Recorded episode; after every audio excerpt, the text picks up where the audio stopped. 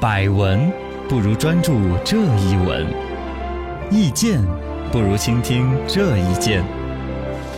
一闻一见，看见新闻的深度。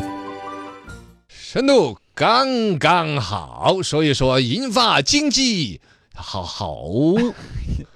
的不得了。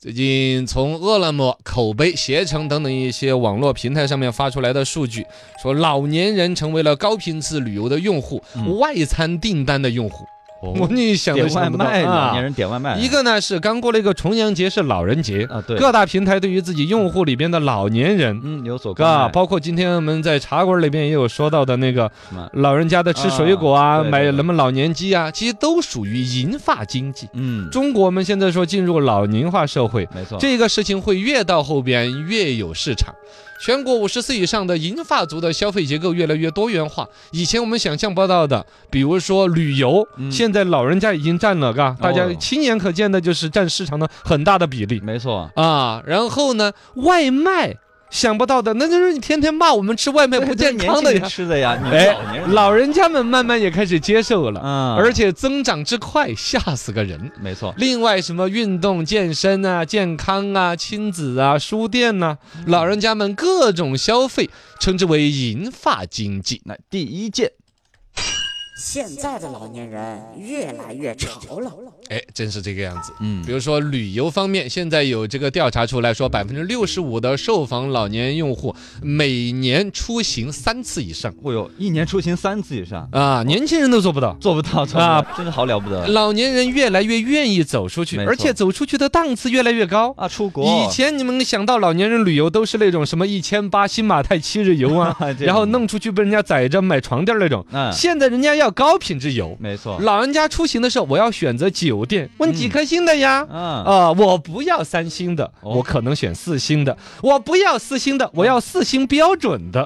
硬件儿要达到，我价格我还得给你砍下来。我淡季错峰来旅行，我比你谁都享受的好。品嗯质好，哎，行程要宽松，哎我也不追着赶着要去购物打卡了。对对，我要有度假的心态，老人家们甚至普遍比较关心有没有 WiFi 呀，这不得用流量，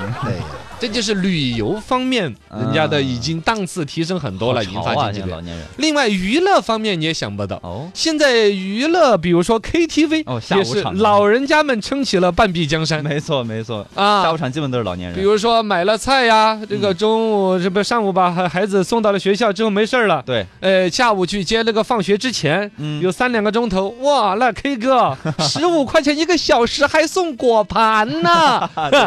就三五两人，孙子，过生日的时候，老奶奶在挑战，走走走，KTV KTV，是不是啊？哎呀，太潮了，啊，尤其像这刚才说的 KTV 这种娱乐嗯呀、有一些有什么券儿消费的呀、以老年人为主。另外，包括健身房、美容美发、足疗按摩，哇说使用团购券儿了，现在老年人的占比是越来越大。哇当然，最出乎我意料的就是说的是外啊外卖卖 方面， 老人家们也开始敞开了心扉。我的这个天以前都说的外卖不健康，啊！后来老人家 们，你看就跟那刷抖音一样的天天天说我们你刷抖音啊啊，这个刷直接手机刷的还呃 自己刷了就上了瘾儿了。啊，现在中国老年人口的这个消费规模说是四万亿左右，未来到二零五零年将会增长到一百零六万亿，哇！呃，将来将会占到国家 GDP 的这个百分之三十三之多。五零年我们已经五十六，对呀、就是我们这帮人，你想嘛，这帮人本来就是吃着外卖老起来的，是啊，那我们外卖将会成为支柱产业。我跟你说来，第二件银发族的观念在改变，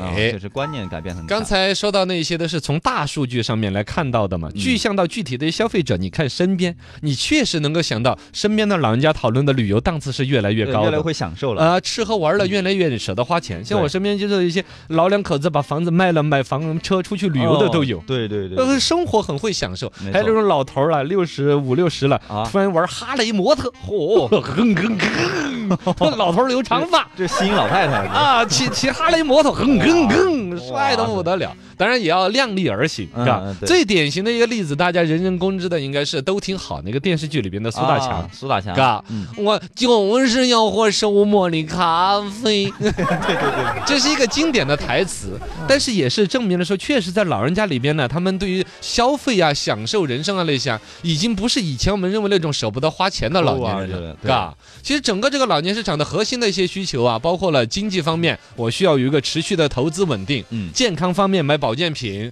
兴趣爱好，比如说旅游，哎，呃，唱 K 陀螺，哎，我就说这些现在不是流行这这玩陀螺了吗啊啪？原来啊啪啪，原来陀螺有些陀螺可贵了，你不知道。哦，哎陀螺能卖多少钱？ 你想嘛，老先生也要横着消费呀、啊哎，这个就是老人家消费，另外有一种叫做补偿性消费，补偿性就是看你们年轻人那么作，嗯享受了那么多。是老头儿，我凭什么呀？我辛苦一辈 子，我玩过陀螺还不行？买个来个一百二的陀螺，嚯一百二的陀螺，哦那个陀螺上面带闪光的，哦这么大一坨，电饭煲那么大一坨，天分吧那么大，真的有的陀螺那么大，我的怎么鞭子抽的还要叫，不是不是啊，我有那么叫的吗？就就是那个陀螺，就就不不小心撞人是了不是不是那种叫声，啊嘎，这是一种补偿性消费。还有呢，年轻时候没有体验过的，对，你这当年年轻的时候，要么是没有钱没有条件。舍不得呃，的，或者观念上没有转变过来，嗯呃老的时候我有钱有闲了，去把这全部体验一遍。没错那，一个另外一个典型的，我们中国老年人还没有去走到那一步的是什什么？么？等你们这些九零后老了，估计会走那一步，哦就是跳伞啦、哦，极限运动。刺激了，你想那个老布什就这种，对对老布什八九十了，每次过生的时候跳降落伞来庆生，哦就啊， 哈我又熬了一 年，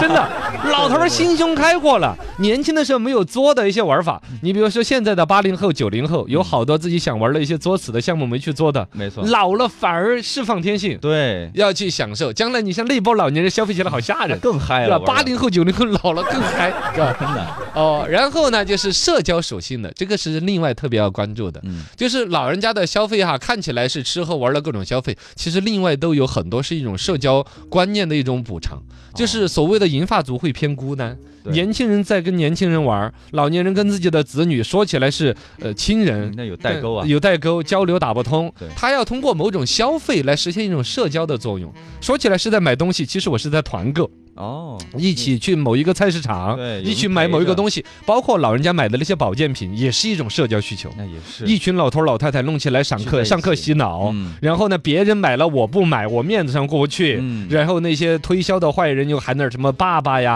啊，喊的特别轻，对呀，这之类的，其实你看，他的原始初衷是一个，我希望有一桌人坐着，对，一个社交的一种需求买东西，然后理财也是这样子，嗯，讨论点什么养老的一些产品呐、旅游啊，你看旅游更是，对，大家老头儿都老出太去玩了，组团出去旅游啊那些，我原来出去坐飞机就有一次坐到遇到一个银发团，嗯，哦一一全飞是机老年的人哦起码有一半都是老老年人，一哇个团的全部戴着这种小红帽。然后呢，飞机起飞的时候，哦，起飞了，起飞的时候鼓 掌。呃，然后中间遇到气流了，哦，这就是气流，知道 吧？啊这也是一种补偿性消费，嗯以前没坐过飞机，就有老年人。二一个，它也是一种社交的需求。第三件，银发经济市场广阔，那当然是了。嗯确实很广，一个是现在已经可以看得到老人家在养生啊、健康方面，说起来都说父母们抠门儿，嗯其实只要说是健康养生的，几万块钱一床的床垫儿，你 看都买了。对啊，毕竟老人家那积蓄在那儿，对对，对消费能力是很厉，害的嗯。二一个呢，就是老年人口还在不断的增加，没错，越来越嘎老龄化，到二零五三年，中国的六十岁以上的人口预计要达到四点八七个亿其中就有我，啊，什么概念 了？一个是数量四点八七亿好，吓人，所有在老年人的这种消费习惯和匹配方面都是有价值的。对，你不管说是刚才讲的狭义的保健产品，还是更广阔的老年用品的一些延延伸的一些，比如说，以现在老年人要出拐棍儿，将来可能就是智能拐棍儿，哦，嘎。智能拐棍，对对，对拐棍儿里，边可能有一些定位呀，嗯甚至可以查血压、血糖 啊。一杵着拐棍儿是吧？走路的姿势还检测你呀，人工 AI 那个嗯拐棍儿还可以唱《天涯的爱》呀， 是吧？这这这智能手杖嘛，是吧？嗯，然后家政服务相关的所有照料性质的养老院、托老院的一些生意啊，甚至老年公寓。老年人住在那儿的地方啊，夕阳红公寓啊、之类的各种产业，老年的保险产品、金融产品、娱乐文化产业、旅游咨询服务，包括心理咨询，哦，这些多大的产业多少生意？天哪刚才还有一句你说到了，那四点八七亿个老年人里边有你一份儿，对啊呀，这对应的另外一个是什么什么？就是另外一种老年人出来了。哪种？就是一生下来就是作死消费的那种老年人了啊。对对，